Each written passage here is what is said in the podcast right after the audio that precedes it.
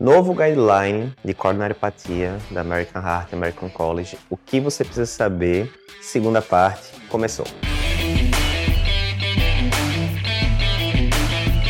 Olá, eu sou Eduardo Lapa, cardiologista, editor-chefe do Cardio Papers. Aqui a gente lhe ajuda a se atualizar em cardiologia, mesmo que você tenha pouco tempo para estudar, correria e dia a dia de plantão, consultório, família. Fica tranquilo, a gente está aqui do seu lado.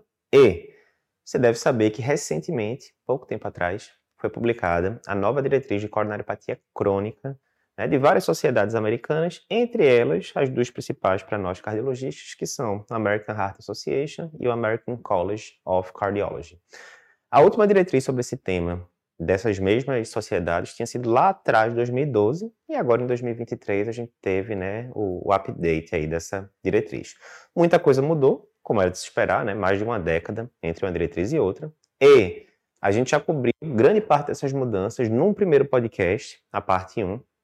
E vamos continuar agora na parte 2. O que é que mudou, o que é que tem de mais importante aí em relação a essa diretriz. Só antes de começar aqui o episódio, lembrando para você, se você está escutando esse podcast aqui, é porque você está interessado em diretrizes, artigos, novidades de cardiologia, certamente. Aviso importantíssimo, não esquece, dias 13 e 14 de outubro, lá em São Paulo, vai ter o Cardio Papers Experience 2023. Se você não sabe o que é ainda, é um mega evento do Cardio Papers. A gente vai ter mais de mil pessoas lá no dia, ao vivo, mega estrutura, telão de LED e tal. Mega produção. A gente brinca que é show de rock misturado ali com Congresso americano. Brincadeiras à parte. Vai ser massa. Dois dias de evento, a gente vai estar cobrindo tudo que tem de mais importante aí, né, da atualização de cardiologia. Vai ter aula específica sobre Novas diretrizes de 2023 de cardiologia. O que é que tem de mais importante para você saber? Vamos citar a diretriz de coronariopatia crônica, lógico, mas vamos falar também de diretriz nova de endocardite, dispositivos implantáveis, várias outras diretrizes. Vai ter mesa lá onde a gente vai discutir quais os artigos mais importantes de 2023, o que é que saiu de mais importante no Congresso do American College, no Congresso Europeu de Cardiologia e assim por diante. Vamos falar sobre cardiologia do esporte, né? O que é que você tem que fazer ali para liberar, por exemplo, o paciente para uma academia, uma atividade física mais intensa de acordo com os guidelines, as evidências mais recentes. Vai ter desafio de imagem cardiovascular, vários temas de cardiologia relevantes. O que é que saiu de mais importante nas últimas diretrizes de diabetes que todo paciente, todo cardiologista, todo médico generalista tem que saber e assim por diante. Mas, além disso, a gente vai falar também de temas extra-medicina, como como aumentar o faturamento do seu consultório particular, como ser um médico mais produtivo, como resolver problemas seguindo o protocolo Cardio Papers, como é que a inteligência artificial deve mudar o cenário da cardiologia, da medicina nos próximos anos e vários outros temas. As vagas são limitadas, né? Porque tem a quantidade lá de, de cadeiras que a gente pode preencher. Centenas de pessoas já se inscreveram e as vagas vão terminar acabando e você vai ficar de fora se não garantir a sua inscrição. Então, a gente vai colocar aqui no YouTube, tem um QR Code que você consegue ler o código e ir para a página lá para saber as informações todas. Na descrição do vídeo do YouTube e do episódio do podcast, a gente também vai colocar o link para o Cardio Papers Experience. Primeiro ponto aqui do episódio de hoje: atividade sexual e coronariopatia crônica. E agora, como é que eu vou recomendar o meu paciente sobre esse assunto? Então vamos lá. Primeira coisa: atividade sexual, como qualquer atividade física, vai aumentar a demanda energética do paciente e, portanto, causa algum grau ali de estresse cardiovascular. Vai demandar mais né, do sistema cardiovascular do paciente. Assim sendo, como qualquer atividade física, isso poderia ser deflagrador, por exemplo, de sintomas anginosos ou até, num cenário mais complicado, é, deflagrar um evento coronariano agudo, como um infarto agudo do miocárdio. Beleza. Esse é um lado da coisa. Do outro lado da coisa, a gente sabe que a atividade sexual é uma parte importante da vida dos pacientes e a gente tem que saber orientá-los, né, dar embasamento científico para eles se pode ou não fazer atividade eh, sexual e assim por diante. Como é que a gente equaliza isso então? Então, primeira coisa, Eduardo, é comum o paciente ter, por exemplo, um infarto durante a atividade sexual? Não, não é comum. Tem registro que coloca que menos de 1% das síndromes coronarianas agudas tem como deflagrador atividade sexual. De todo jeito, é uma possibilidade que existe. Como é que a gente vai orientar o paciente, então, de forma geral? E aí já tiveram estudos aí que estimaram que, né, que uma atividade sexual vai é, ter um gasto energético parecido ali entre 3 e 5 metros, né, equivalentes é, metabólicos e tal. Como é que é isso, né? Lembrando, um homem de 40 anos, 70 quilos, parado, ele está consumindo um MET, né? Um equivalente metabólico, né? Isso ele parado. Então, se ele vai subir um lance de escada, por exemplo, ele vai gastar ali, depende da referência que você vai ver, mas 3, 4, 5 metros, alguma coisa do tipo. Se ele vai é, correr, né, alguns quilômetros, vai consumir bem, bem, mais do que isso e assim por diante. Então, tem as escalas, as tabelas que você vai se baseando ali, mais ou menos. Beleza. Considerando que uma atividade sexual, de forma geral, vai consumir entre 3 e 5 metros, né, vamos colocar 4 em média, a lógica é a seguinte: se meu paciente está subindo escada no dia a dia, por exemplo, e não está sentindo nada, né? Ou seja, ele não está tendo angina quando sobe um lance de escada, né? Ah, do, do térreo para o primeiro andar, por exemplo. Não está tendo angina quando faz isso, não está tendo dispneia, etc, etc. Está tranquilo subindo escada, provavelmente ele vai estar tá tranquilo também ao fazer uma atividade sexual. Obviamente a gente está colocando aí tudo na mesma cesta, né? Tem atividades sexuais, atividades sexuais, enfim, mas é um guideline geral. Então é isso. Se seu paciente faz atividades do dia a dia, tipo subir escada, etc., sem sintomas, teoricamente ele está tranquilo ali para atividade sexual. Primeiro ponto. Segundo ponto, se você tem desse paciente um teste ergométrico, um, um ergospira, alguma coisa do tipo, é, mais objetiva e dizendo que ele tem uma capacidade funcional acima de 4 metros, melhor ainda. Agora você está mais tranquilo ainda em dizer que está tranquilo em relação a isso. Quando é que a gente teria preocupação em relação ao paciente né, ter atividade sexual?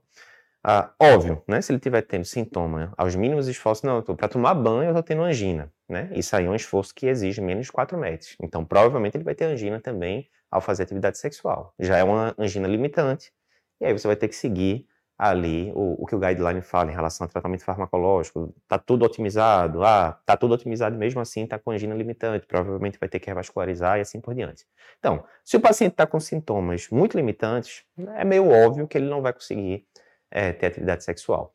A outra questão é, se o paciente tem instabilidade, ele está com síndrome coronariana aguda agora, ele estava até bem, até dois, três dias atrás e tal, mas agora ele está com dor em repouso internado no pronto-socorro, está com síndrome coronariana aguda, está esperando o CAT, não vai dar também para ter atividade sexual nesse momento, e situações mais críticas, não, o paciente está até tranquilo, ele está com angina ali CSS1, 2, mas ele descobriu ontem uma lesão de tronco de 99,9% está passando ali um filetinho de sangue só e né, você já vai colocar ele para revascularizar depois de amanhã. Enfim. Né? Então, nesses cenários mais complicados, pacientes instáveis, pacientes com sintomas muito limitantes e tal, vai ter restrição para atividade sexual, mas a maioria dos pacientes que a gente vai estar atendendo no dia a dia de coronariopatia crônica vai ter capacidade funcional acima de 4 metros e, portanto, estará apto para atividade sexual. Lembrando que, nos nossos pacientes coronariopatas crônicos homens, muitas vezes esses pacientes é, podem estar usando uso de algum inibidor de fosfodiesterase, né? Exemplo, sildenafil, tadalafil, etc. E a gente tem que lembrar que essas medicações que são usadas né, para disfunção erétil, uh, eles podem interagir com nitratos. Então, no caso da, é, do sildenafil, né, tem uma meia-vida de mais ou menos 4 horas, né? Apesar de ser uma meia-vida de 4 horas, né, Recomenda-se pelas diretrizes que, depois de 24 horas da, da ingestão do sildenafil, o paciente não faça uso de nitrato. Então, tá lá, o paciente usa sildenafil esporadicamente, quando vai ter atividade sexual tal. Se esse paciente tiver angina, ah, tive angina durante a atividade sexual, você tem que orientar ele, olha, se você tomou sildenafil, você não pode usar, né, por exemplo, é, é, de nitrato de isosorbida sublingual, né, para alívio de angina ali, um episódio agudo de angina, você não pode usar se você usou o sildenafil nas últimas 24 horas. Quando a gente vai falar de tadalafil, o tempo de meia-vida é bem maior, né? bem maior, são 17 horas, pelo que a diretriz fala. Então, o que, é que a diretriz diz? 48 horas. 48 horas sem usar nitrato. Exemplo, o paciente teve atividade sexual ontem, usou tadalafil, hoje ele foi fazer academia, alguma coisa do tipo, teve aquela pontadinha, parou ali, ainda está incomodando um pouco, ele queria colocar o nitrato sublingual, não pode. Por quê? Lembrando, Nitrato é vasodilatador, inibidor de fosfodiesterase é vasodilatador. Se você combina os dois, você pode ter um efeito vasodilatador muito intenso e causar uma hipotensão relevante para o paciente, né, com risco de hipoperfusão orgânica, etc. Então, se você está com um paciente coronariopata crônico, é, sexo masculino, que faz uso de sildenafil, tadalafil, etc., via de regra não vai ter contraindicação. Contudo, a gente tem que orientar esse paciente que ele não pode fazer uso de nitrato, nitroglicerina, nada do tipo, nas 24 horas posteriores ao uso do sildenafil e nas 48 horas posteriores ao uso do tadalafil. Segundo ponto que a gente vai discutir aqui hoje, LDL e coronariopatia crônica. O que é que diz a diretriz em relação a metas e assim por diante? Então, vamos lá. Primeiro, metas de LDL na coronariopatia crônica, essas metas variam muito de acordo com cada diretriz. Quando a gente vai para a diretriz brasileira, é, é recomendado que seja um LDL abaixo de 50. Quando a gente vai para a diretriz europeia, abaixo de 55. Quando a gente vai para a diretriz americana, o que é que eles falam? Via de regra, se você tem um paciente com coronariopatia, você tem que administrar estatina de alta potência para esse paciente, exemplo, Rosuva 20 ou 40, Atova 40 ou 80 miligramas, e o objetivo é que você diminua o LDL desse paciente em pelo menos 50%. Essa é a meta geral. Ou seja, para a maioria dos pacientes, assim, né, se você botasse tudo ali numa, numa mesma população, a diretriz americana não enfatiza tanto que você tem que ter uma meta abaixo de XYZ. Ok. Para os pacientes coronariopatas, especificamente de muito alto risco, o que é que a diretriz americana considera como sendo um paciente coronariopata de muito alto risco? Vai terminar sendo a maioria dos pacientes, que são pacientes que já tiveram eventos recorrentes. O paciente teve, por exemplo, um infarto com supra três anos atrás e teve uma angina estável um ano atrás, exemplo, eventos recorrentes. Ou o paciente já teve um infarto e um AVC, né? eventos ateroscleróticos mais importantes em sítios diferentes. Ou o paciente começa a acumular várias comorbidades. Ele coloca lá uma lista gigante que eu não vou né, ficar reproduzindo aqui, mas, por exemplo, o paciente coronariopata que é também né, hipertenso, diabético e tabagista, começou a acumular muito fator de risco. Ele também coloca isso como sendo muito alto risco. Enfim, boa parte dos pacientes coronariopatas vai cair nessa categoria de muito alto risco.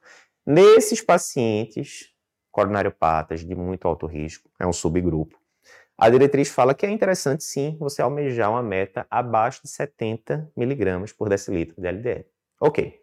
Beleza, Então, juntando as duas partes, eu devo usar estatina de alta potência, é a primeira escolha, para diminuir o LDL em pelo menos 50%. E segunda parte, se for um paciente de muito alto risco, que pelos americanos são esses subgrupos aí que eu falei para vocês, que vai ser a maioria dos pacientes coronariopatas crônicos, eu devo almejar uma meta abaixo de 70 de LDL. Ok. E se não aconteceu das duas coisas se encontrarem? Eu dei a estatina de alta potência, Rosuva 20, Atova 80, o que seja, e o LDL do paciente ficou em 85, né, de acordo com, seguindo a diretriz americana. O que é que eu faria?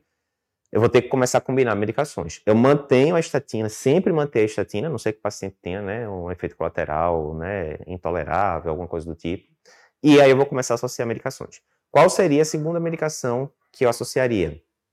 Ezetimibe. Por quê?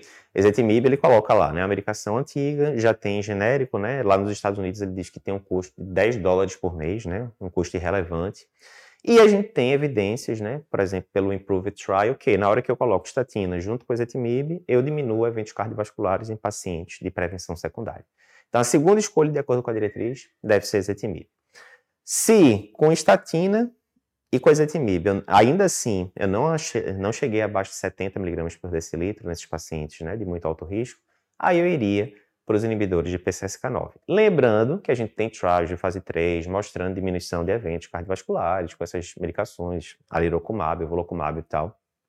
Mas a diretriz americana diz que, considerando os preços dos inibidores de PCSK9 lá nos Estados Unidos, a relação custo-benefício, né, Vale a pena mesmo gastar esse dinheiro para ter a redução de X eventos, né, que os trials mostraram?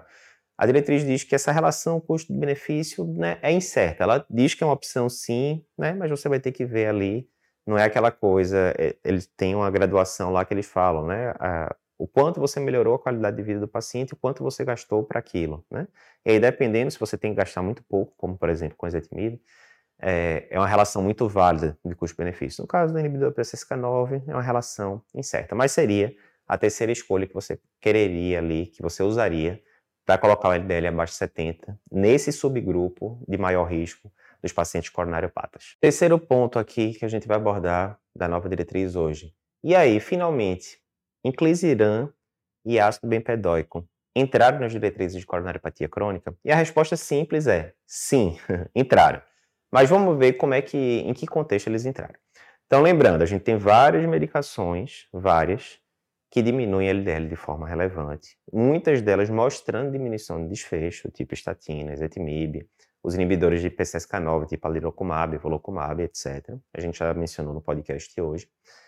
E a gente tem medicações mais novas que diminuem também LDL de forma relevante. E, no caso do ácido bempedóico, a gente já mostrou, né, a gente não, né, os estudos já mostraram diminuição de eventos, né, no estudo Clear Outcomes, que eram pacientes que não toleravam o uso de estatina, tinham indicação de estar usando uma medicação hipolipemiante, o ácido bempedóico entrou ali na jogada e diminuiu o risco cardiovascular, a gente já cobriu esse, esse estudo em posts, vídeos específicos do YouTube, é, áudios de podcast, assim por diante. E a gente também tem o inclisiran, que é um tipo diferente de inibidor de PCSK9, né? O mecanismo dele é diferente ali do, dos anticorpos monoclonais, tipo evolocumab e alirocumab, é, que diminui de forma relevante os níveis de LDL, mas que enquanto eu estou gravando esse podcast aqui, a gente ainda não teve os grandes estudos de fase 3 mostrando diminuição de desfecho cardiovascular com essas medicações. Então, para chegar, mas por enquanto, enquanto eu gravo esse podcast no meio de 2023, ainda não chegaram. Beleza. Aí o que, é que a diretriz fala? A diretriz coloca, primeiro, a recomendação 2B. Recomendação 2B, qual seria? Aquela, olha, considere, né, em uma minoria dos pacientes, né? Seria mais ou menos isso. Ou seja, é uma opção, mas não vai ser aquela coisa que você vai estar usando em todo paciente, certamente. O que, é que a diretriz diz? Se você está com paciente com coronariopatia crônica, de muito alto risco, que a gente já comentou previamente, né? Pacientes que já tiveram múltiplos eventos isquêmicos, mais de um infarto, que tem inúmeros fatores de risco associados, é um paciente coronariopata crônico, hipertenso, diabético, tabagista, enfim. Então, se é um paciente coronariopata crônico de maior risco, né, muito alto risco, que você já está usando né, a máxima dose tolerada de estatina, de preferência já associou, né, ezetimibe, as coisas todas, e ainda assim o paciente persiste com LDL acima de 70 miligramas por decilitro, que é a meta que ele propõe na diretriz, aí começou a complicar. Você está usando tudo que você tem ali acesso, né, estatina, ezetimibe, às vezes até inibidor de PCSK9, né, e, ou com essa combinação toda, o nível continua acima de 70. Ou o paciente não tolerou alguma dessas medicações, então fez uma combinação ali de, de uma ou duas medicações, de duas medicações, alguma coisa do tipo. Enfim, você está naquele caso realmente bem refratário ali. Nesses casos, você pode considerar o uso de ácido bempedóico ou inclisiran. Lembrando que você não vai usar inclisiran com é, alirocumab e volocumab, os dois, né? São inibidores de PCSK9, vai usar um ou vai usar outro, né? Então, você pode considerar, assim, associar essas medicações. Lembrando que, enquanto estou gravando esse podcast aqui, no dia 10 de agosto de 2023, a gente já tem inclisiran liberado aqui no Brasil, mas a gente ainda não tem ácido bempedóico. Né? Se você estiver vendo esse podcast daqui a um ano, dois anos, provavelmente a gente vai ter já aqui no Brasil, mas por enquanto não. Então é isso, né? Se a gente for pensar como é que seria ali a escadinha de ordem de prioridade de tratamento de LDL aumentado no paciente com coronariopatia. Primeira escolha seria estatina de alta potência, dúvida zero né, em relação a isso, a evidência é muito grande. Segundo, ficaria ezetimibe, principalmente pela relação custo-benefício. Mais uma vez, a diretriz fala que ezetimibe lá nos Estados Unidos é coisa de 10 dólares por mês, né? aqui no Brasil também, na América são caros. Terceiro, iria para os inibidores de PCSK9, né, com anticorpos monoclonais, tipo alirocumab, evolocumab. E meio que um quarto estágio ali seria você considerar ácido bempedóico ou inclisiran. Mais uma vez lembrando, inclisiran é um tipo de inibidor de PCSK9. Os anticorpos monoclonais, tipo é, evolocumab, alirocumab, também inibidor de PCSK9, né, você vai usar ou um ou outro, basicamente. Então é isso. Essas duas medicações novas entraram no guideline, sim, mas entram com nível de evidência por hora baixo, 2B, e basicamente você consideraria utilizar em casos bem específicos onde o paciente foi refratário às outras medicações. Outro ponto importante da diretriz: ômega 3 e coronariopatia crônica. E aí, prescrever, não prescrever, em que pé estamos? Vamos lá, de forma bem direta, o que, é que a diretriz diz? Recomendação 2B, ou seja, aquela recomendação mais fraca que você pode considerar ali num subgrupo mais específico de pacientes e tal. Você pode considerar o uso de ômega 3, especificamente um tipo de ômega 3 que, enquanto eu gravo esse podcast, a gente não tem no Brasil ainda, né? Que é um que só tem o ácido eicosa pentenoico, né? 2 gramas, duas vezes por dia, né?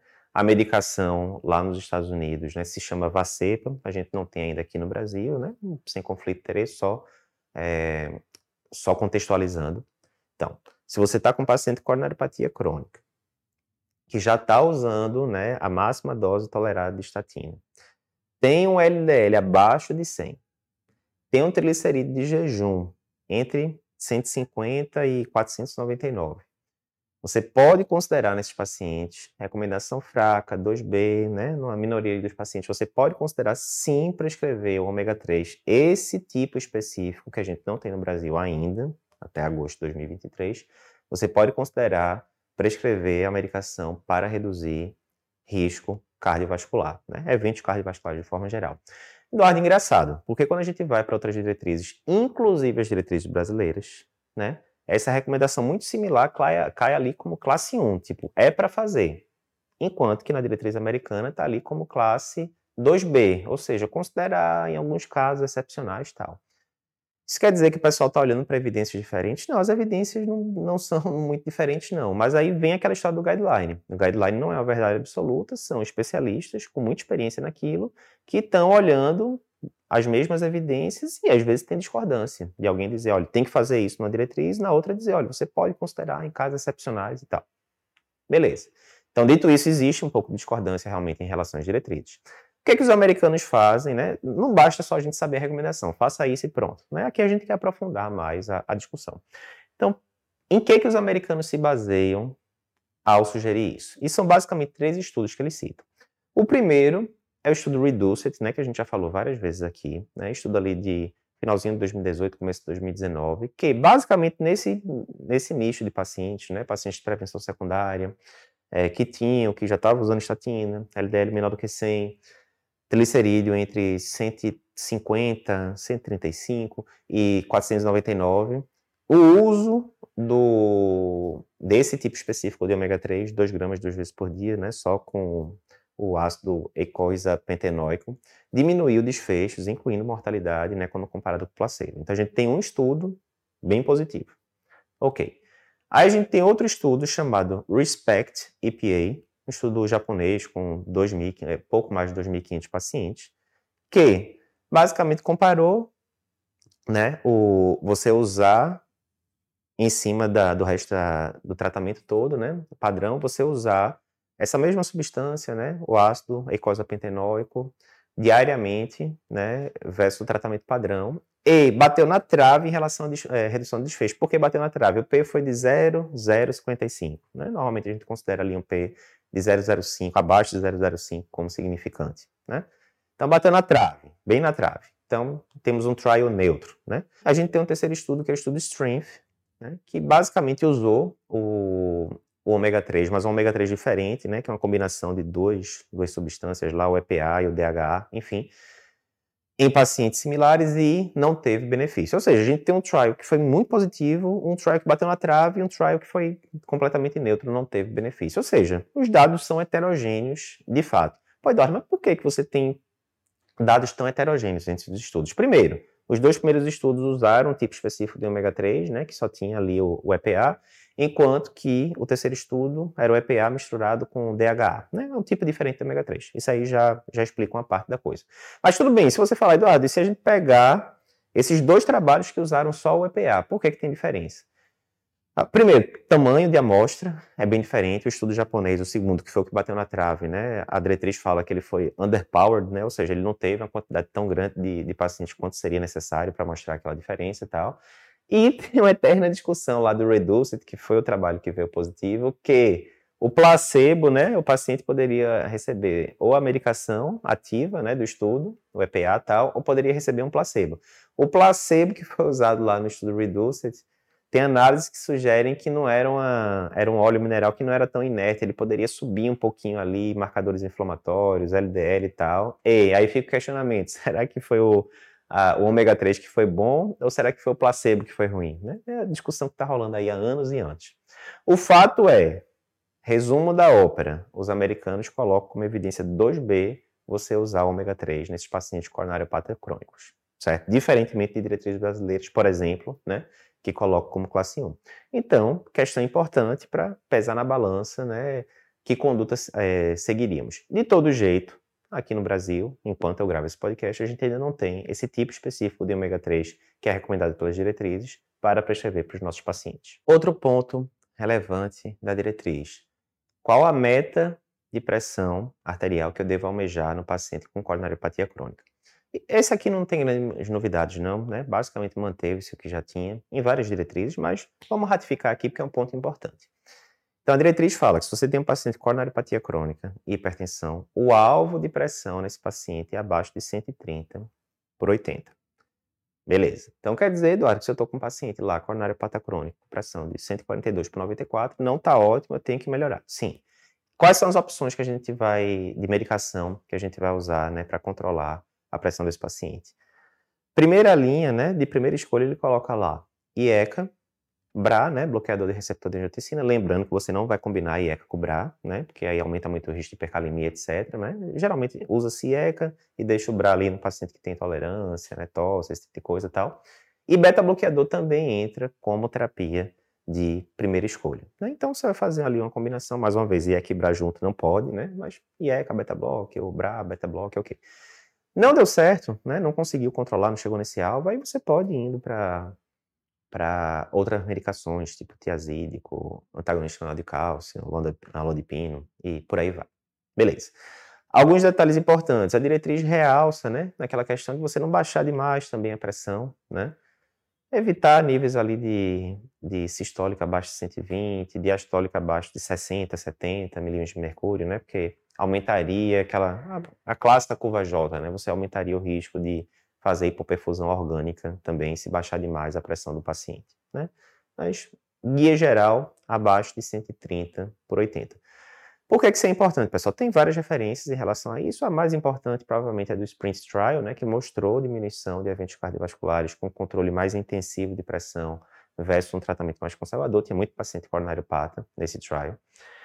E por que, que isso é importante? Mais uma vez, ratificando o que a gente falou no outro podcast. Muitas vezes a gente vai estar tá focando muito em, putz, eu deveria revascularizar esse paciente, sim ou não, etc, etc, num paciente que está de boa de sintoma e que os estudos, vários estudos já mostraram, né, que na coronariopatia crônica você revascularizar tirando alguns segmentos muito específicos de paciente, tipo, né, disfunção de VE, com, é, com DAC multiarterial, enfim, tirando cenários muito específicos onde você consegue melhorar o desfecho do paciente, Geralmente, a revascularização não vai alterar a sobrevida do paciente, não vai reduzir risco de infarto, etc, etc. Enquanto que outras intervenções, como reabilitação cardiovascular, que a gente falou bastante no primeiro episódio aqui do, do resumo da diretriz, que vários estudos sugerem diminuição de desfecho, a gente termina deixando de lado. Eita, esqueci de mandar o paciente para reabilitação, nem considerei mandar o paciente para reabilitação, ele continua sedentário, etc, etc. Quando a gente vai para controle de pressão arterial, mesma coisa. Muitas vezes você fica ali na inércia terapêutica. Ah, não, o paciente está com 140 por 90 de pressão. Tá de boa, né? 140 por 90. Ou, ah, veio 136 por 84. Eu pedi para o paciente ficar medindo em casa. Tá ficando mais ou menos isso. Ah, tá, tá top, né? Tá ali, né? Abaixo de 140 por 90, segue o jogo. Não. Que as diretrizes dizem que a gente deve almejar realmente, né? Pressões abaixo de 130 por 80. Tem evidência para isso, né? Então a gente não deve subestimar o impacto que baixar 7, 8, 9 milímetros de mercúrio de uma pressão sistólica pode ter em relação ao desfecho cardiovascular do paciente. Então, não fica na inércia. É importante a gente controlar a pressão, controlar lípidos, etc, etc. Pode parecer feijão com arroz, e é mesmo, é o dia a dia do consultório, mas tem diferença para o seu paciente. Ponto final do podcast de hoje é o seguinte. Angioplastia no paciente com coronariopatia crônica. Por quanto tempo eu devo deixar a dupla antiagregação, que agentes eu vou escolher assim por diante. Então, vamos lá, certo? A minha época lá de residência, 500 anos atrás, era aquele negócio, ah, coloquei um estente farmacológico num paciente com DAC crônica. Não, é estente farmacológico, a gente vai ter que usar dupla integração pelo menos um ano, porque tem um risco de trombose de estente, etc, etc. Isso, isso aí já tem um bom tempo, né? Era 2009, 2010, muita coisa evoluiu nesse meio tempo. Os estentes foram evoluindo, foram ficando com malhas cada vez mais finas, o risco de trombose de estente foi diminuindo, etc, etc. O que é que diz a diretriz hoje em dia? Não é só americana, brasileira, etc. Coloquei estente farmacológico, né, nesse paciente. Estente farmacológicos mais recentes, né, segunda geração para frente, enfim. Coloquei estente farmacológico no paciente com coronariopatia crônica. A regra é usar dupla antiagregação, AS clopidogrel de regra, durante seis meses. Passou esses seis meses, o paciente vai ficar só com a monoterapia, normalmente. Essa vai ser a terapia padrão. Então, geoplastia, paciente crônico, estente farmacológico, seis meses de agregação. Esse é o, é o padrão que você tem que saber. Beleza. Mas, Eduardo, e se meu paciente tem um risco de sangramento alto? É uma senhorinha de 80 anos, com baixo, baixa massa muscular, baixo peso, tem uma função renal é, alterada, teve um HDA aí uns três anos atrás, tá juntando tudo que é fator de risco do mundo ali para sangramento, né? Qualquer coisinha tocou assim na pele dela, já faz aquele hematoma grande e tal. Eu tô com medo dessa paciente sangrar, etc, etc. Posso reduzir a duração dessa dupla antiagregação? Porque, lógico, a gente sabe que a dupla antiagregação, por um lado, ela protege por trombo da trombose distente, né? Muito estudo mostrando isso, mas, do outro lado, aumenta a risco de sangramento. E aí, não tem como abreviar, em vez de ser seis meses, deixar talvez um mês, dois, três meses. Será que dá para fazer isso? A diretriz diz que sim, dá. Cita vários estudos, né? A maioria deles a gente cobriu aqui no, no Cardio Papers, né? Tipo estudo Twilight, Global Leaders, Stop DAPT 2, entre outros. E o que ele fala é o quê? Esses estudos, de forma geral, eles mostraram resultados né, similares, que você abreviar a terapia, anti, a dupla terapia antiplaquetária né, para um, três meses, é, e depois deixar o paciente com inibidor de P2Y12, tipo ticagrelol, no estudo Twilight, ou clopidogrel, enfim, você deixar só o paciente com P2Y2 depois desses um, três meses, isso não aumentou o evento isquêmico e diminuir o sangramento. Resumindo, peguei essa paciente aí, né, idosa, mulher, baixo peso, função renal é, alterada, né, vários fatores de risco para sangramento. Você poderia, recomendação 2A da diretriz, ou seja, recomendação né, com uma força razoável. Você poderia, sim, usar de 1 um a 3 meses ali do ponto agregação, AS com segundo antiplaquetário, depois de um a três meses, ele deixa em aberto, né? Depois de um a três meses, você tiraria o AS e deixaria só o inibidor de P2Y12, né? Pelo menos ali até completar um ano ali de, de, de regime, né? Então, daria para considerar isso, sim. Né? Diretrizes brasileiras também falam é, coisas similares, enfim. Um ponto importante é, se você está frente a um paciente com coronariopatia crônica e ele não angioplastou nos últimos meses, ele não teve síndrome coronariana aguda nos últimos meses, esse paciente vai ficar com monoterapia mesmo e pronto. Normalmente é essa, monoterapia e prio, né? Não tem indicação de você deixar esse paciente com dupla agregação, tipo AS, clopidogrel, para dar uma geral, para diminuir eventos isquêmicos tal. Isso já foi testado em alguns trials, tipo o estudo Carisma, né, que saiu no New England, e o resultado foi neutro, não teve benefício, né, aumenta risco de sangramento, então não tem por que você fazer isso. É isso, pessoal. Se você gostou desse episódio, se você quer se manter atualizado em cardiologia, mesmo tendo pouco tempo para estudar, não perde o Cardio Papers Experience, dias 13 e 14 de outubro lá em São Paulo, vai ser top, melhor evento de cardiologia do ano. Vai lá que você vai ver como é que vai ser. Muito diferente do congresso tradicional, etc. Muito mais informal, com interação. Você vai poder voltar lá em inúmeros casos ao longo dos dois dias do evento e se atualizar junto com a gente, não só em cardiologia, mas em outros temas também, como inteligência artificial, produtividade, como aumentar faturamento do seu consultório particular, entre outros temas.